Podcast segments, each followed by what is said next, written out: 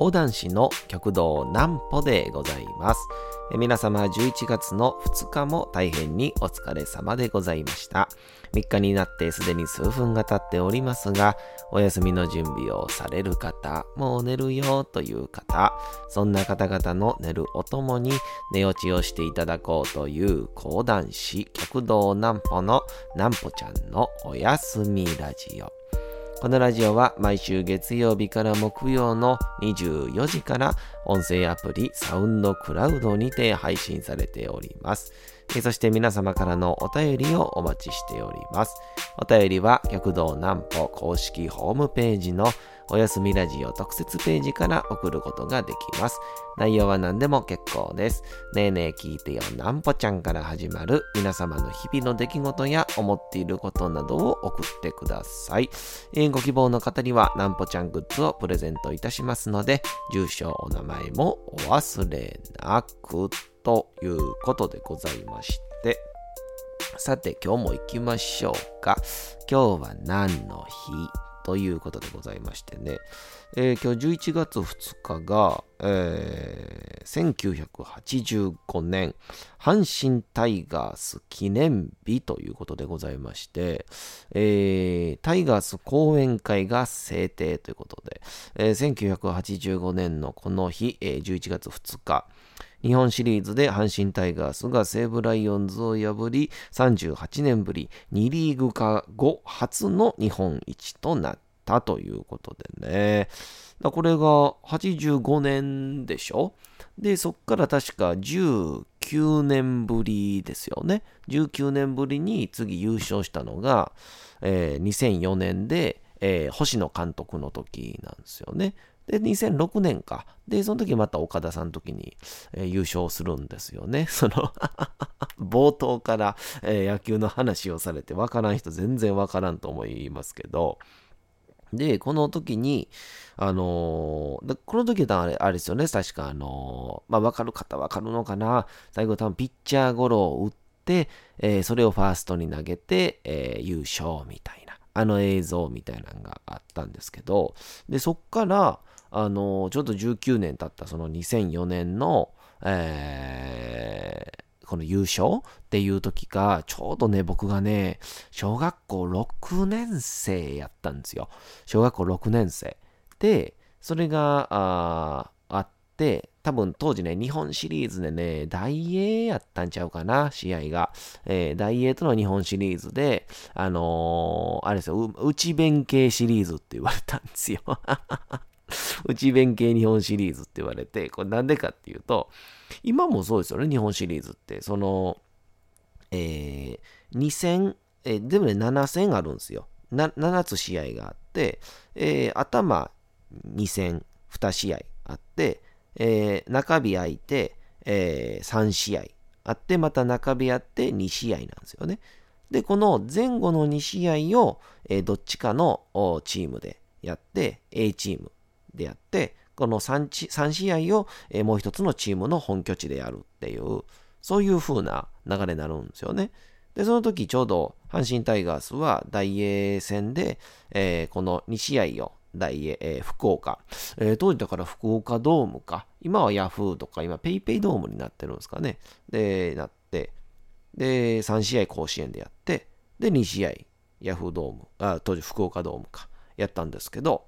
で、これでも、しょっぱなからもうボコボコに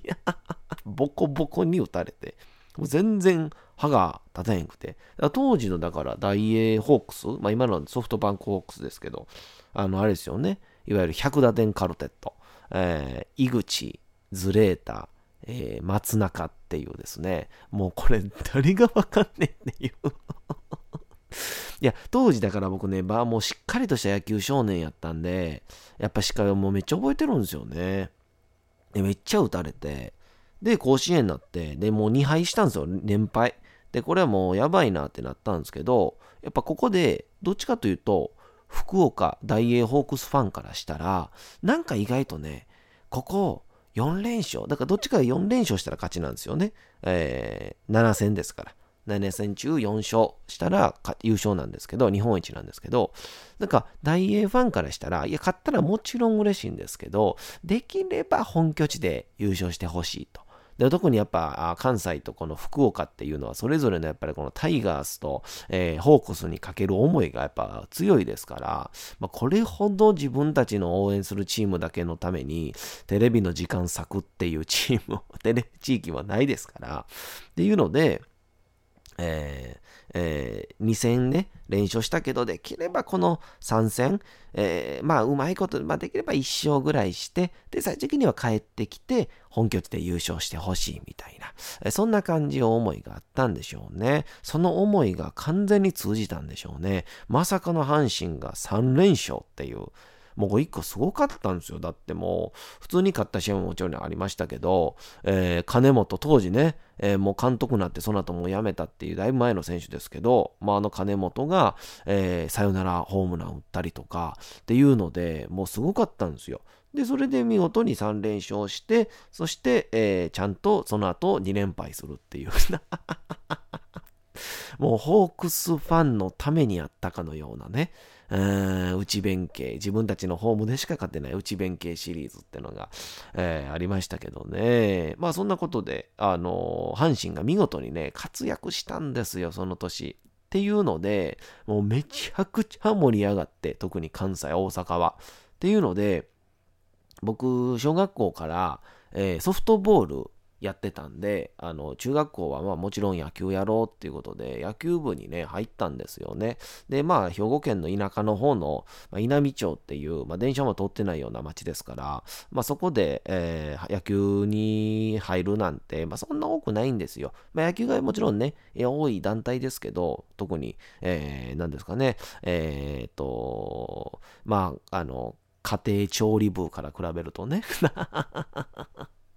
あのー、家庭調理部で最近何作ったの？って聞いたら、ゼリーって言ってましたね。でおなじみのね。ゼリー。最近何作った？ゼリーっていう。いいなーっていう、そういう、そういう、もうそういうとこ入ってたらやっぱもうちょっと人生変わったんかなと思ったりしますけどね。いや、それはいいんですけど。でそれで僕が入,、えー、入った野球部が、まあ大体通常、一学年ね、入ってね、15、6人なんですよ。15、6人入って、で、これ15、6人か、まあ、18人ぐらいが、すげえちょうどいいのが、えっと、まあ、野球の試合があると、大体、えー、1チームと来たら2試合するんですよね。1軍戦、2軍戦みたいな。まあ、正直、まあ、中学校で1軍、2軍っていうのも失礼なんですけど、まあまあ、基本的には公式試合には出るよっていうメンバーと、まあ、2試合目はそれぞれのチームの、まあ、2番手、3番手が出て、で、最後の最後に、まあ、えー、1年生使ってみようかみたいな感じの試合になるんですけど、で、このぐらい18人ぐらいだと、まあ、一つの試合の時に全員出れるんですよね。試合に絶対全員出れるっていう、そういうのが起こってるんで、それが理想なんですけど、まさかの僕らの時になった時ですね、あの、32人入るっていう まさかの阪神効果。で、32人入ってまいりまして、こらやばいぞってなって、まあでもまあ当時からしたら、なんて言うんですか ?30 何人持って勝ち目もないから入らへんかとか、そんな考え方でもないんですよね。まあ、特にもう小さな世界ですから、もう入ってもうたらまあやめるっていう選択肢もないし、みたいな感じで。で、まあ、もうちょっと野球を入りまして、で、あれ、監督困ったと思うな当時僕のお世話になった新井監督っていうめちゃくちゃ怖い監督でしたけど、いや、もうだから、なんていうんですか、その、もちろんね、チームがね、強くなるっていうのももちろんなんですけど、それよりもね、やっぱ試合に出さないと、やっぱ親からのクレームがすごいっていう。まあ、今ほどでもないと思いますけど、なんか今すごいらしいですもんね。えー、特に監督の息子がいるとか、えー、もしくは、なんていうんですかね、えー、なんかこういう、中に聞いたんは、そういうリトルリーグとかね、別のそういうちゃんとした独立した、えー、クラブチームに入ってた子が、まあいろいろ怪我とかで普通のチームに入るってなったら、いや、あんな子が入ったら他の子が出づらくなるから入れないでくださいみたいな、そんなこと言う人おんねやっていう。そういうぐらいの厳しい、ま、時代らしいですけど、まあ、僕らの時はそんなもなかったですけど、やっぱりね、できれば全員に、まあ、全員が部費払ってるわけですから、まあ、全員が出た方がいいんじゃないかっていうことで、基本的には2試合目に1打席回ったら交代っていう形なんですよね。で、各ポジションに大体3人ぐらいいますから、まあ、だいたい3人ぐらい回るようにっていうように、え、なってるのが、えー、そういう野球やったんですけどね、えー、まさか阪神タイガースからね、えランナーコーチになることしかできなかった僕の思い出を 思い出すとは。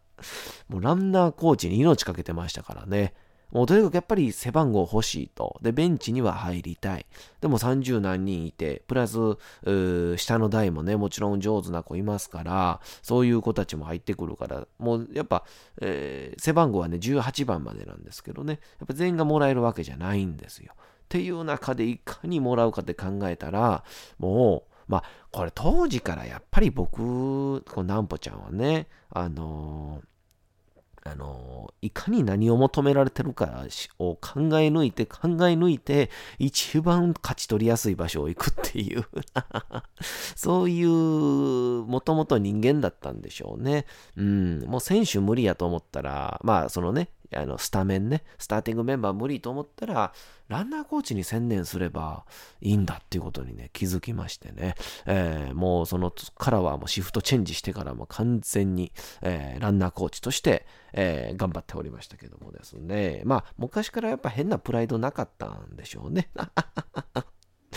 えー、そんなわけでございまして、えー、この前ですね、えー、先週の土曜日か、えー、先週の土曜日、えー、っと、僕の隣の教会の、大阪講談教会の、えー、極道湖南良先生というですね、まあ、筆頭弟子になられる方で、先代、えー、先日、まあ、7月の末にね、えー、4代目の南良が、えー、4代目南良が亡くなられましたけども、その4代目南良は、もともと4代目の湖南良だったわけなんですけども、その湖南良を継いだ、えー、5代目の湖南良先生でございまして、えー、まあ、これややこしいですよね。この名前ね、この名前っていうのは基本的にその写真とかがなかった時代ね、えー、名前が有名ならその名前を継いでしまえば、えー、次があ有名になるっていう、有名になりやすい、また宣伝しやすいっていうので、こういう、まあ、世襲があ重宝されたっていうらしいですけどね。まあ、今で言う、だから本当に、ま、あチェーン店の、まあ、チェーン店というか、まあ、そういう、えー、有名な名前を持つと、宣伝がしやすくなる、営業しやすくなるっていう、まあ、特に同じマーケティングなんでしょうね、きっと。だから襲名って基本的には、伝統というよりかは、マーケティングなんですよね、実は。うん。まあ、特にでも今、個人が写真であったり、えー、これで Twitter とかね、SNS で発信できるようになったんで、まあ、あんまりこう、名前っていうものが、えーそういうなんか、それほど、えー、世襲、世襲っていう、どっちかというと伝統の毛色が強くなったっていう方なんですけど、いや、そんな話じゃなくてね。急に、なんぼちゃん、マーケティングの話してしまいましたね。で、何が問題って、あの、これ以上じゃあ喋れって言われたらもう出てこないっていう。表面舐めてるだけですから。えそれでね、えー、あの、古代の先生の大和なでしこというですね、えー、つゆの紫お姉さんとお二方でやらやられてる大和なでしこという会の前座で使っていただきまして、で、なんかあのもともとは僕別にそんな全然使ってるような回ではないんですけど、まあ多分こういうコロナ期間があってね、えー、特に、えー、若手の出番も少なくなってるやろうということで、えー、使っていただいたんですけど、えー、まああのー、まあなんて言うんですかね。まあ、とりあえず終わった感想だけで言いますと、うん、なんぽちゃん噛みまくりっていうね。噛んだなぁ。噛んだよ。いや、あのー、今回ね、あのー、ライデンの初相撲っていうね、えー、話をしたんですよ。で、ライデンの初相撲っていうのは、まあ、どういう話かっていうと、完成時代、江戸時代のね、ほぼ末期ですけど、この時代に非常に有名だったのが力士が谷風梶之助っていうね、横綱がいて、で、その横綱の弟子で、ライデン多名門っていうですね、めちゃくちゃ強い力士がいたんですよ。で、どのぐらい強いかっていうと、あの、254勝10敗っていう障害成績で、まあ、今の時代とやっぱこう、試合数が違ったりするんで、この勝数だけではちょっと計り知れないんで、勝率で言うと、9割5分なんですよね。もうほぼ負けなしなんですよ。うん、だから相撲界の吉田沙保里なんですよね。わかりづらい。スポーツをスポーツで例えるというね、その そうそう、でもそれで、あの、ほぼ負けなしっていう、そういう力士がめっちゃ強かったのになぜかこの人物は、えっと、横綱じゃなくて大関で止まってたんですよね。最後の最後まで。横綱にならなかった。で、なぜならなかったのかっていうのが、えー、最後にわかるという、まあ素敵なお話で、特に相撲なんでね、やっぱ講談ってあの一種のあの実況中継みたいな、えー、とがきなんで、えー、そういうようなあ芸能ですからすごくお相撲のお話とかっていうのはテンポ良くてお客さんも楽しんでいただけるんですよね。すごく早口の部分もあったりとか。っていうところで、えー、やるんですけどあの、もう、前半の枕でもう口カパカパっていうな。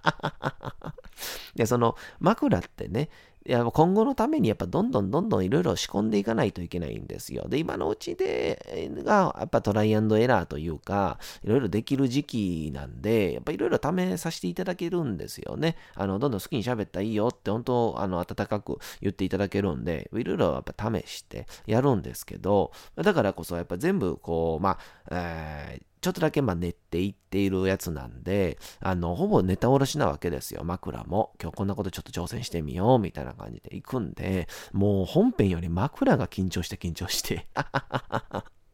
っていうので、あの口カッパカパで、えー、出ましたから、で、本編入って、まあでも序盤なかなかいいんですけどね。でも後半やっぱさらに、こう絶対に噛んではいけない、詰まってはいけないようなところに行くんですけど、で、相撲でね、この、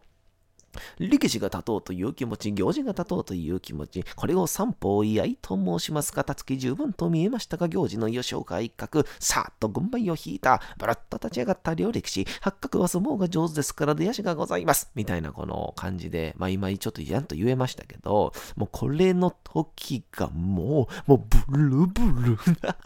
震えて、で、ブルブル震えながらも、なんとかこれ最後まで言い切って、で、言い切ってで最後に、この、まあど、ちょっとどこまで言っていいかわからないんですけど、この、ライデンがですね、この、すげえ、なんかこう、あっけらかんと豪快なやつなんですよ。で、この八角正右衛門っていう、まあ、力士はもう名人って言われたすげえ力士なんですけど、でこの力士が、この、左ね、左がめちゃくちゃうまいんですよ。左の持ち方がうまくて、相手の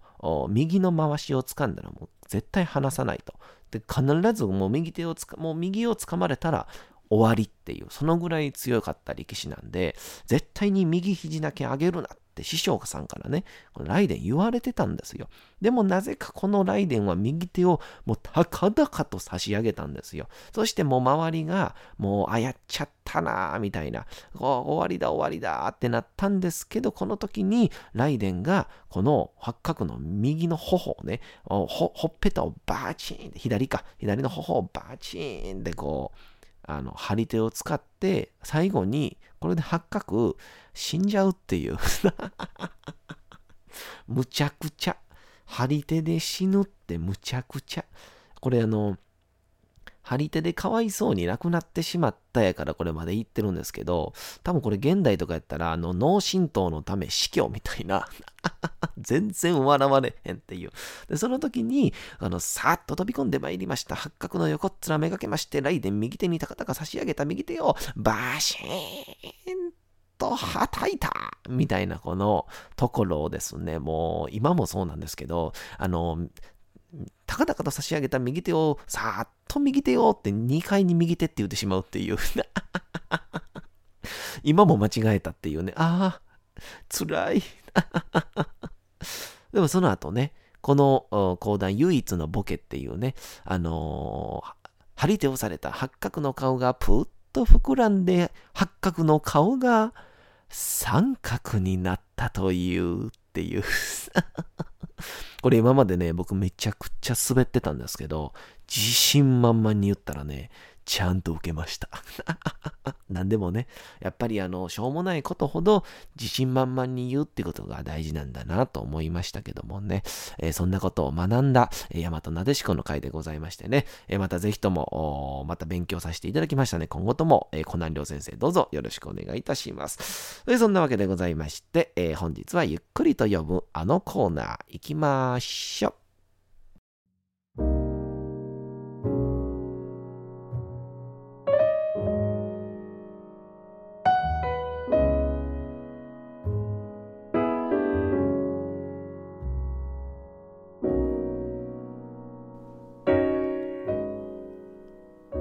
さて、時刻は24時20分を過ぎました。皆様、小さい頃眠れなかった時に、お父さん、お母さん、おじいちゃん、おばあちゃん、お世話になっている方に本を読んでもらった思い出はないでしょうか？なかなか眠れないという方の力に寝落ちをしていただければと毎日美しい日本語の響きで綴られた様々な物語、小説をお届けしております。えー、さて連日お読みしておりますのは江戸川乱歩の人間椅子ということでございましてね、えー、どんどんとこの気持ちの悪い椅子作り職人のですね、手紙が、えー、盛り上がってまいりましたんでね、えー、本日もそこら辺をお楽しみいただけたらと思います。それでは江戸川乱歩の人間椅子お楽しみください。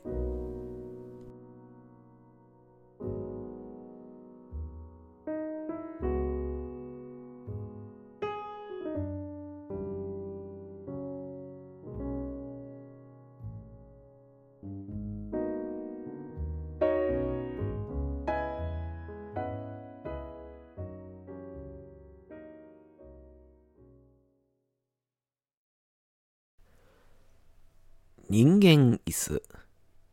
江戸川乱歩。非常に心配しましたけれど結局何事もなくその日の午後にはもう私の入った肘掛け椅子はホテルの一室にどっかりと据えられておりました。後で分かったのですがそれは資質ではなくて、人を待ち合わせたり、新聞を読んだり、タバコをふかしたり、いろいろの人が頻繁に出入りをするラウンジというような部屋でございました。もうとっくにお気づきでございましょうが、私のこの奇妙な行いの第一の目的は、人のいない時を見すまして、椅子の中から抜け出し、ホテルの中をうろつき回って、盗みを働くことでありました。椅子の中に人間が隠れていようなどと、そんなバカバカしいことを誰が想像いたしましょう。私は影のように自由自在に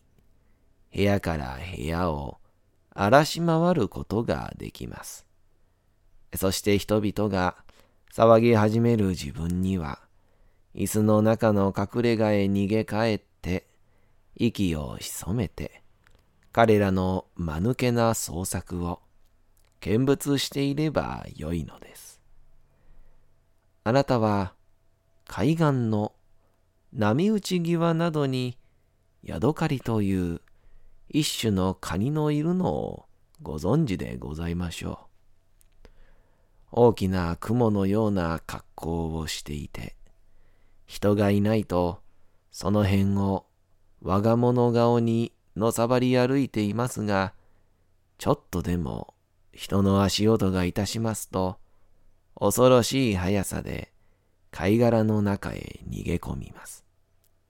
そして、気味の悪いケムクジャラの前足を少しばかり貝殻から覗かせて敵の動静を伺っております。私はちょうどあのヤドカリでございました。貝殻の代わりに椅子という隠れ家を持ち、海岸ではなくて、ホテルの中を我が物顔にのさばり歩くのでございます。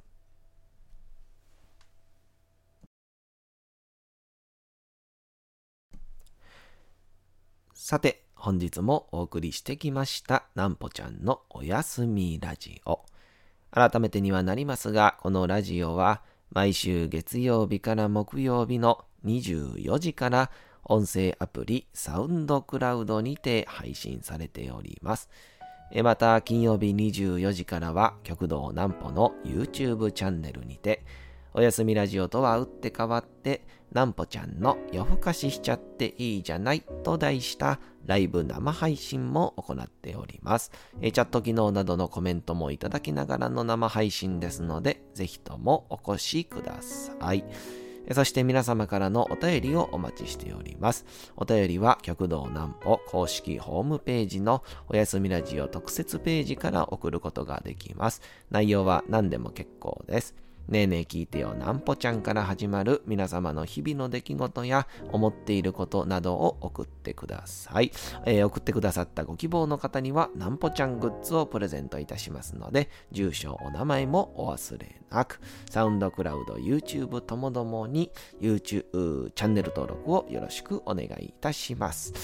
えー、さてというわけでございまして、皆様11月の2日も大変にお疲れ様でございました。明日も皆さん、街のどこかでともどもに頑張って、夜にまたお会いをいたしましょう。なんぽちゃんのおやすみラジオでございました。それでは皆さん、おやすみなさい。すやすやすやーん。